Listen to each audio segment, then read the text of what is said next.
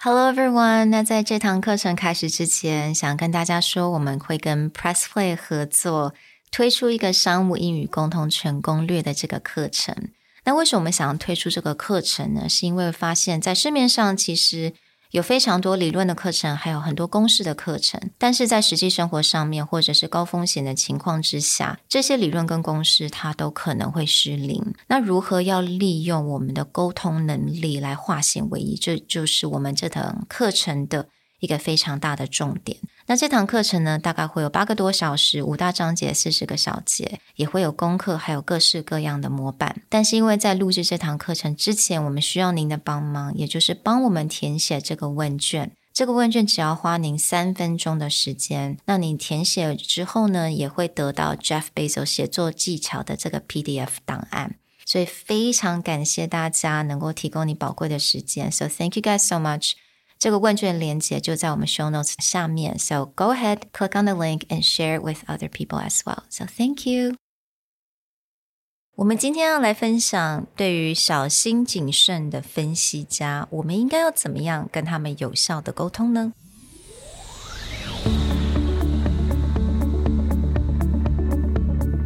Hello，欢迎来到 Executive Plus 主管与沟通力的 Podcast。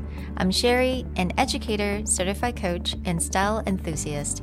我相信专业有效的沟通是语言跟逻辑的完美结合。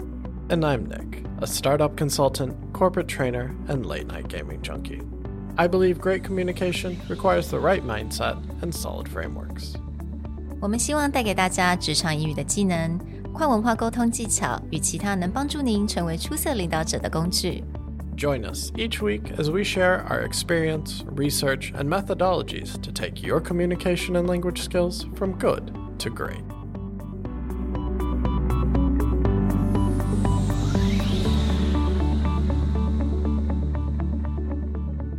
Hey, everybody, welcome back to the Executive Plus podcast. And welcome to part two on our discussion of communication styles and versatility. If you need an overview or a context of what we're going to cover today, be sure to have checked out part one, episode 226.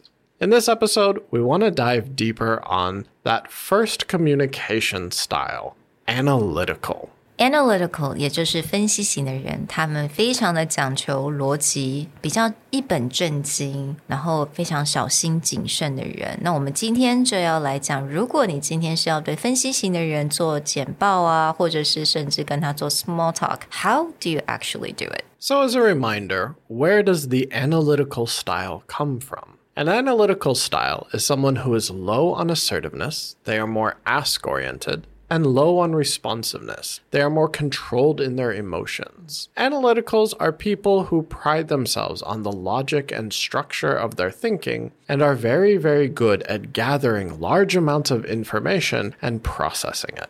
What makes analyticals good communicators or good leaders are if given enough time, and that's a really important piece, if given enough time, they are excellent decision makers. They will actually make the most high quality decisions of all the other styles. 嗯，也就是给他们足够的时间，他们绝对可以做个非常好的一个决定。But enough time.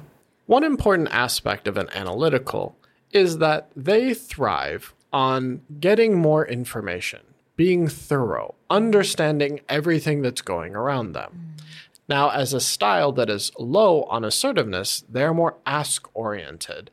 And there is no one more clearly ask oriented than an analytical. think around your office, think about the people around you. How many of them, when you ask a question, mm. the first thing they do back to you is ask you a clarifying question mm. rather than respond? So let's say I bump into someone who is analytical and it was on Monday and I wanted to ask them about how their weekend is, right? So I asked the question like, how was your weekend? 所以 analytical 的人是不是比较容易会问说, do you mean Saturday or Sunday? They want the clarification, right? And it may seem like, well, that's, that's a pretty simple question to understand. But with an analytical, they'll start to get into the details of understanding what it is you really want. Mm.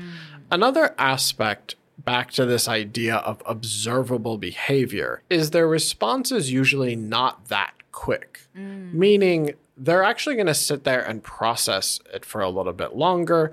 Their body movement may not be like, oh, let me tell you all about my weekend with like big arm waving or a mm. lot of expression. They'll usually look at you not angrily or upset, but usually quite seriously and then start to understand a little bit more about what you mean.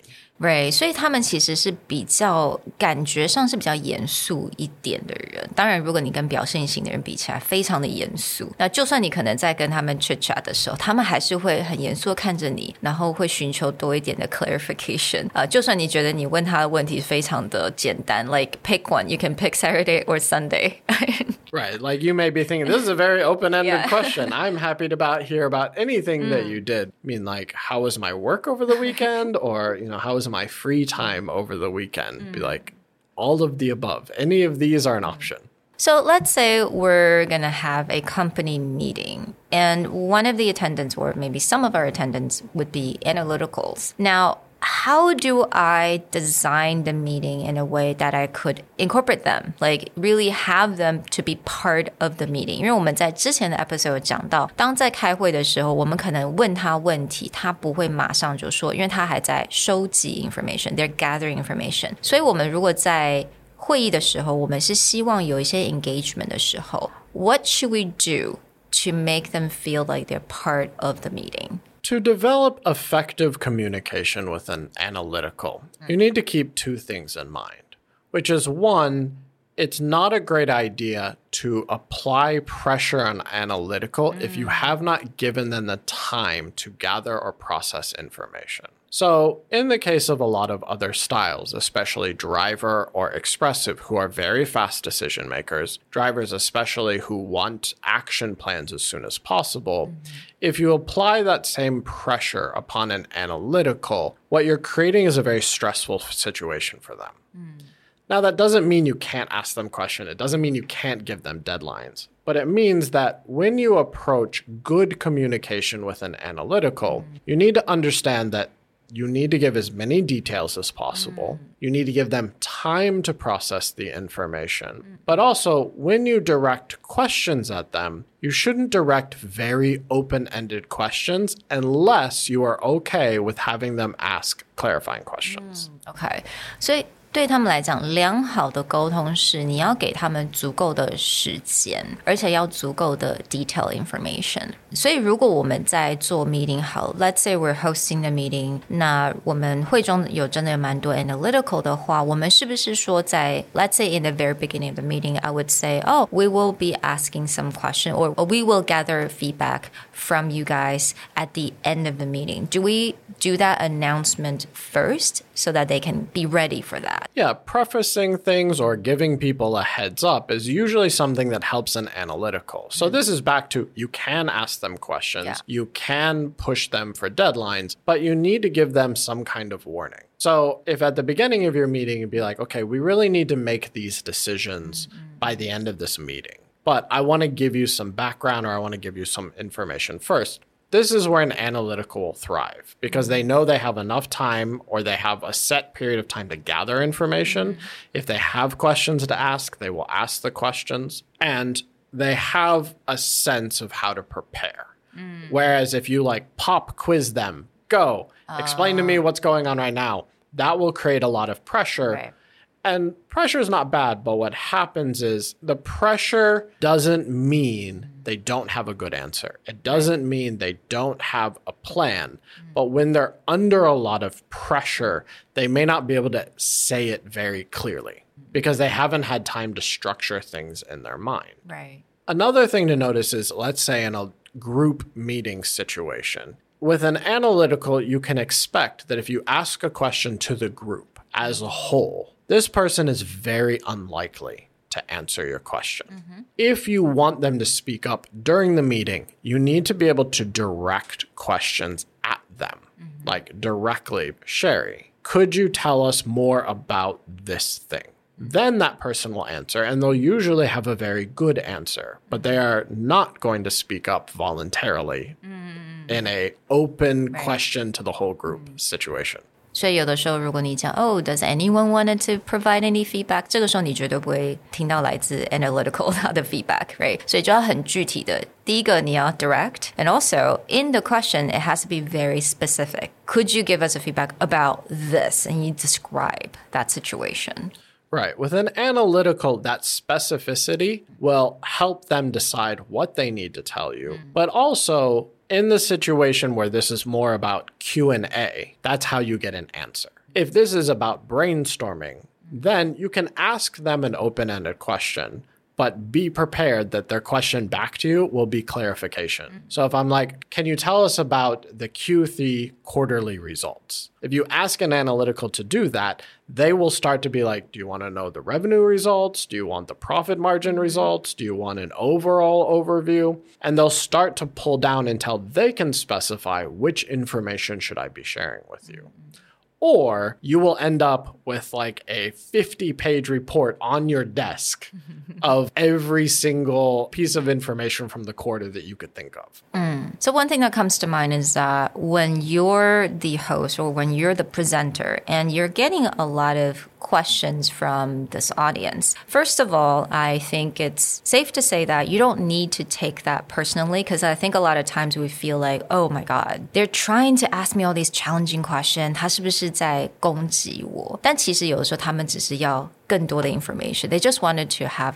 more clarification. They wanted to know all those information they're trying to gather, right? You'll especially see this in terms of a high assertiveness, a driver or an expressive talking to an analytical. Right. Because expressive, let's look especially the complete opposite. Mm-hmm. So analytical is low assertiveness, low responsiveness, mm-hmm. and expressive is high assertiveness, high responsiveness. So total opposites on this chart.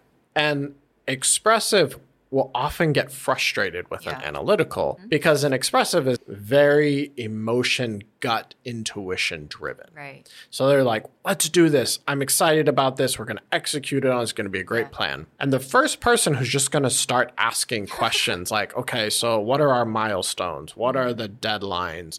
Who needs to be on the team? All of these things to an expressive will often feel like, mm-hmm why why are you slowing us down? Why can't yeah. you just get excited? Mm-hmm. Why are you asking me these questions? Right. So this becomes an interesting dynamic. Mm-hmm. And back to good communication and something we talked about earlier, versatility. Understanding that. And for an expressive not not taking it personally like why? Yeah. Why are you trying to destroy my dreams? but using it to your advantage. One thing that can make an analytical and an expressive best friends mm is that analyticals love to gather information and they're usually very good at recording mm. all the information. So mm. you'll see in analyticals they take a lot of notes. And it's mostly because when they're gathering information, they need somewhere to store it. Expressives don't take notes, they don't write mm. things down, they just output a lot of information. So this can be a great relationship because expressives can talk, they can brainstorm, they can think, and an analytic will keep right. it all recorded. So that's where this can be a great mm. synergy and someone you can be a great partner with. Mm. But in those other situations where expressives are just thinking out loud, this is everything we're going to do. We're going to make this project happen. Knowing that when an analytical asks you detailed questions, not to take it personally. They're not questioning you, they're actually trying to figure out how to do this the best way. Yeah，因为我就是 expressive，so 我会觉得有的时候 analytical，可能这些人他一直问我问题，我现在非常的激动，you know，I'm so motivated to do this，我会觉得这些人在浇我冷水。 right? So it's kind of like dumping ice cold water on my face or something. They're like, why are you why are you taking down my my motivation? Like I am fired up right now, but you're just putting the fire away. Yeah, cold water. exactly. So 我觉得这个时候呢，刚刚 Nick 有讲的很好，就是说我们可以把 analytical 当成我们很好的伙伴，也就是当我们在讲话的时候，有时候可能讲噼里啪啦一大堆东西，但是 analytical 的人他可以记下这些 detailed information. So that's a really good way to like play as a team, right? Mm. To do to collaborate with each other. So when communicating with an analytical, mm. something that you should keep in mind is that more detail mm. is important to them mm. they will not accept just right. the key information. They will not accept just mm thinking out loud. They will continually try and get down to how detailed of information we can get. So let's look at communication with, say, your boss. If you notice that the way your boss operates is less likely to just give you direct instructions, they're more likely to ask you questions. If you submit a report, their first response is like, oh, I also want to know A, B, C, D, E, F, G, and then how much detail. That's how they like information then these are things to keep in mind. If I want to talk to my boss and they're an analytical, anytime I report to them, I should assume that every detail is important, that they need to absorb this information in order to make a decision. And that if I want them to make a decision or I need them to take action on something I have submitted, I need to give them a buffer if I ask them to make a decision in that meeting, like I submit the report and I'm like, okay, I need an answer right now. You're not going to get one and you're probably going to have a pretty frustrating relationship. Mm-hmm. But if you go, okay, I need this decision by next week. Mm-hmm. I'm going to give the report. I'm going to tell that person, like, I need to get back to our client by next week. Mm-hmm. If you have any questions about this, please ask me. I'm very happy to answer but I need this by five days from now, seven days from now. 嗯，所以如果今天你的老板是 analytical 的人的话，你一定要给他足够的时间，right？给他 report，但是是可能一个礼拜之前，你要给他一个 specific timeline，也就是多少时间内你需要一个 answer，一个 feedback。 So giving them enough time to really think about the decision. But here's my question though: When we do presentation, let's say，那我们常常会说 presentation，我们都要有一些一刚开始要一些 key take。位可以提供。那但是我们又知道，analytical 的人他是非常需要很多的 detail and information. So how do we plan or how do we design？我这边讲 design 不是那个设计 like visual design. We're talking about planning. How do we plan A presentation that could be effective for analytical? If the person you're presenting to is an analytical, mm. step one, mm. this one word, one slide okay. is not acceptable. so not the Apple way, right? No, you cannot Apple them. it looks beautiful. An analytic will hate it. That doesn't mean that you need to have like really messy right. information condensed slides. Mm. Two ways that you need to work with an analytical. One is you do need to have a good structure or logic to mm. the information. But you need to be prepared that probably, let's say I have 20 minutes presentation. I have enough information to cover 20 minutes, but I better have a whole lot of other information in my presentation deck with like technical details, mm-hmm. any kind of data or spreadsheets or information like timelines that when they ask me, I am ready to offer. So that's one thing you need to consider is in addition to your main presentation, your main ideas or the key takeaways, you need to have a whole lot of information so that when you get to Q&A, the other thing that you need to notice is if the key decision maker for your presentation is an analytical, they still may not talk a lot in the meeting oh, itself.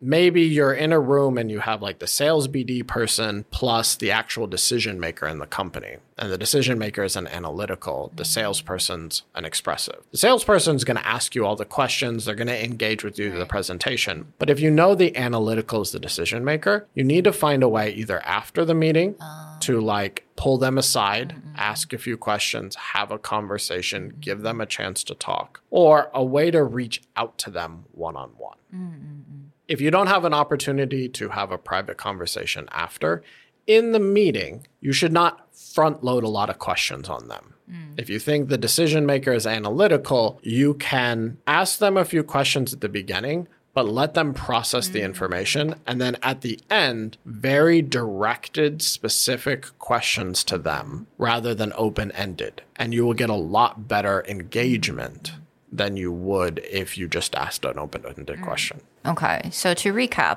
刚刚有讲过，如果我们今天要设计一个简报的话，那这个简报呢，我们就要把很多一些 data，所有这些 detail information 放在我们的 Q&A 的部分。这个时候你就可以，当他们有很多问题的时候，你就可以 show 给他们看。那如果今天呢，我们时间有限，那决定权是在这 analytical 身上啊，但是也有其他成员参加。那或许在这个 meeting 当中，在这个简报当中，analytical 的人可能会没有时间去跟你。有等于说问他们想所想的问题，so 你就必须要找另外的时间跟他们有机会坐下来 one on one，give them the time to ask those questions。 give them more of your attention and help them to get through their process. And analytical with enough time Right. and enough heads up will make very high quality decisions and they will be the one who is committed. Like, let's say I'm selling to a client. If I can sell to an analytical Right. and they have processed everything I said, that's your champion in that company. Yeah，所以真的是，如果你能够 persuade，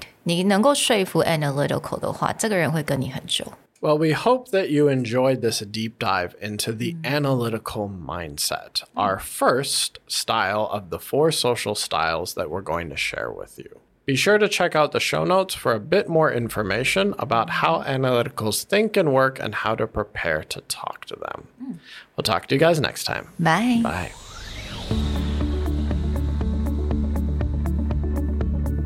The Executive Plus podcast is a Presentality Group production, produced and hosted by Sherry Fang and Nick Howard. You can search us on Facebook, 主管英文 Executive Plus. You can also find us on Instagram, Communication R&D, and email us at sherry at epstyleplus.com.